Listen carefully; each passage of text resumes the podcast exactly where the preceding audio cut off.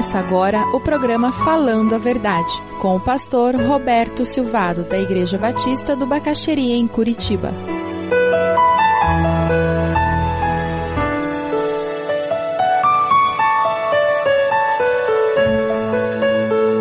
Televisor é o meu pastor e muita coisa me faltará. Você lembra quando a gente colocava bombril para pegar a imagem melhor? E o legal era quando você arrumava a imagem, ela ficava ótima. Aí você começava a se afastar da antena, a imagem piorava. Lembra disso? E aquele tal daquele vertical? Você lembra? Tinha aquele botão vertical. Uma criança da nossa igreja, essa eu tenho que contar. Eu não posso dizer o nome porque eu não pedi permissão. Uma criança da nossa igreja perguntou para a mãe dela assim: Mamãe, no tempo que você era criança, o mundo era preto e branco? Que tudo quanto é foto que ela encontra do tempo de criança da mãe era em preto e branco, né? Aí a mãe garantiu para ela que o mundo era colorido. Ela disse, é, mas no tempo do Santos Dumont era preto e branco, não era? O televisor é o meu pastor. O televisor é o meu pastor e o meu crescimento espiritual me faltará, certamente. Deitar-me faz no sofá, guia-me astutamente às águas poluídas e turbulentas porque ele destrói os meus princípios cristãos, congelando a minha vida espiritual, tornando o meu lar um lugar sem paz, sem a paz de Cristo. Ele guia-me pelos caminhos da impureza e da pornografia, por amor aos seus programas. Isso certamente me fará esquecer do amor do Senhor e confundirá os valores da minha família. Ainda que eu ande num caminho mortal, pretendo continuar, pois tuas novelas, filmes, ensinos estão sempre comigo e tudo isso me faz esfriar na fé e não tenho vontade de ler a Bíblia e orar com a minha família. Preparas diante de mim uma mesa farta de desejos e inclinações carnais. Unges a minha cabeça com lascívias e engano. Sei que meu destino é a morte espiritual e continuo arrastando meus filhos para o abismo do pecado. Certamente que a promiscuidade e a maldade me seguirão todos os dias da minha vida e habitarei no inferno com o diabo e todos os seus demônios para todo sempre. E perderei a oportunidade de viver uma vida abundante na terra com a minha família e eternamente no céu com o Senhor Jesus.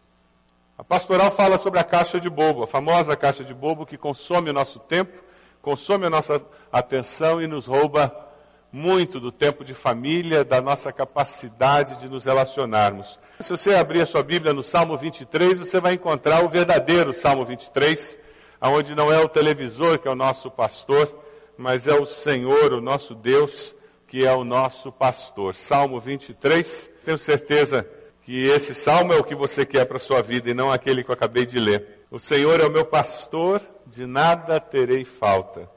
Em vez de pastagens, me faz repousar e me conduz a águas tranquilas. Restaura-me o vigor. Guia-me nas veredas da justiça por amor do seu nome. Mesmo quando eu andar por um vale de trevas e morte, eu não temerei perigo algum, pois tu estás comigo. A tua vara e o teu cajado me protegem. Preparas um banquete para mim à vista dos meus inimigos. Tu me honras, ungindo a minha cabeça com óleo, fazendo transbordar o meu cálice. Sei que a bondade e a fidelidade me acompanharão todos os dias da minha vida e voltarei à casa do Senhor enquanto eu viver. Não é verdade que é isso que nós queremos para a nossa vida? Que é isso que nós queremos para a nossa família? O que, que teria impedido a gente de experimentar isso em casa? Por que, que às vezes é tão difícil nós experimentarmos isso no nosso lar? Por que, que às vezes quem cuida da gente, quem cuida dos nossos filhos é o televisor e não o Senhor? Por que, que a TV? Por que, que outras coisas têm tanto poder sobre nós? Por que, que acontece isso? Eu vou arriscar dizer por quê. Porque nós não priorizamos o que é prioritário. E isso gera um problema muito sério na nossa escala de valores. E como a nossa escala de valores está bagunçada, aí as nossas decisões não refletem as prioridades que nós deveríamos ter. Alguns de nós até têm uma lista de prioridades muito claramente definidas na nossa mente. Alguns dizem, não, para mim é Deus, família, igreja. Já deve ter ouvido falar isso. Outros dizem, não, é Deus, igreja, família. Embora muitos na prática seja trabalho, trabalho, trabalho. Embora o discurso seja Deus, família e tal, mas na prática a lista de prioridades é trabalho, trabalho, trabalho.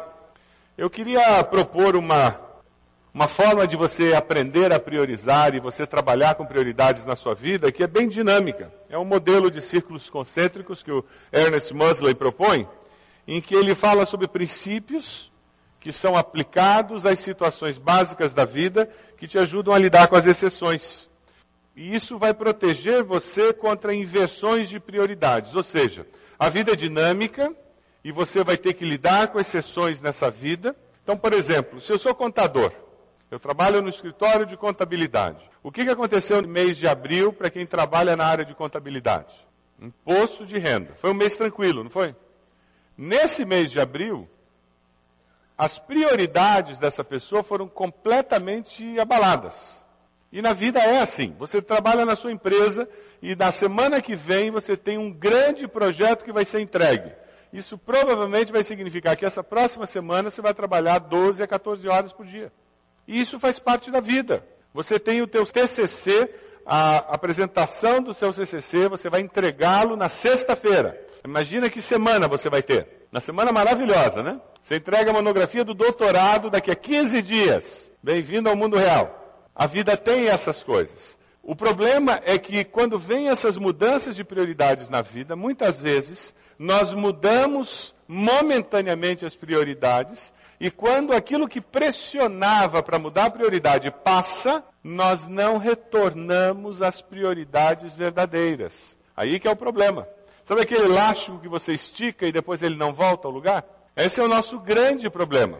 E daí aquela semana, por causa daquela prioridade, eu não coloquei meu filho para dormir, eu não orei com aquela criança nenhuma das noites. Sabe o que acontece na semana seguinte? Se eu bobear, eu também não vou fazer isso, e daqui a dois anos eu vou descobrir que faz dois anos que eu não oro com meu filho, que eu não coloco um filho para dormir. E aquilo que era para ser uma exceção se tornou um jeito de viver se tornou a regra. Esse círculo do Mosley, só para a gente entender a dinâmica, como a coisa funciona, ele coloca no centro a pessoa cristã, essa é a essência de quem você é. Essa é a prioridade máxima, o teu relacionamento com Deus. Por quê? Porque tudo que você é emana desse centro. Se você está bem com Deus, fica mais fácil você se dar bem com a sua esposa, com o seu esposo? Certamente. Quando você não está bem com Deus, você não se dá bem nem com o cachorro da casa. O cachorro olha para você, você chuta. Próximo círculo que vem é o cônjuge. Por quê?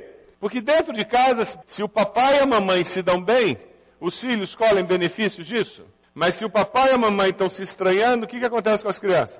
Eles sofrem as consequências, não é assim? É por isso que o relacionamento pai e mãe é tão importante.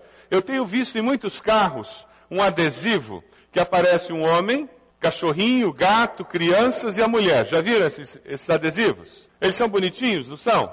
São muito bonitinhos, mas são errados. Por que, que eles são errados?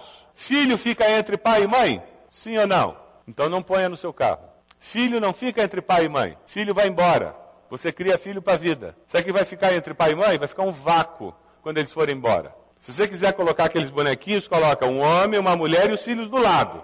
Filho e filha é periférico, é acessório na vida. E tem gente aí que já está começando a ter crise existencial. Você tem que fazer isso quando eles são pequenos. Sabe por quê? Porque quando eles crescerem, eles não vão ficar na barra da saia da mamãe, viu, mamãe? Por mais que eles amem a mamãe, mas eles foram dados a você para você prepará-los para a vida.